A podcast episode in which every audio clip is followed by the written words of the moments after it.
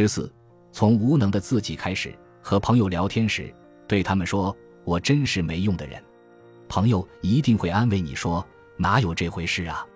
但是，无论怎么安慰，觉得自己没用的想法却依旧挥之不去，因为你早就知道这些不过是安慰之词，无法改变自己的无力感。我也曾有这样的感受，想要改变自己，攻克难关，不过不晓得该如何是好，就这样浑浑噩噩地过着日子。直到某天。我看到心理咨询师石井裕之的著作《坏人缘变好人缘：自我暗示的奇迹术》里的一段话，觉得自己得救了。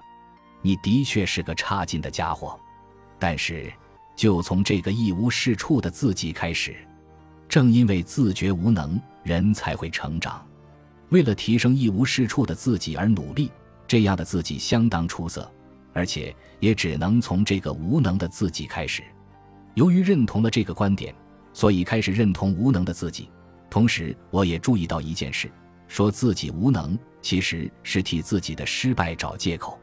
口头禅变成“反正我什么都做不好”，但说出口的话会变成事实。老实说，什么都做不好，最终就真的什么都做不好了。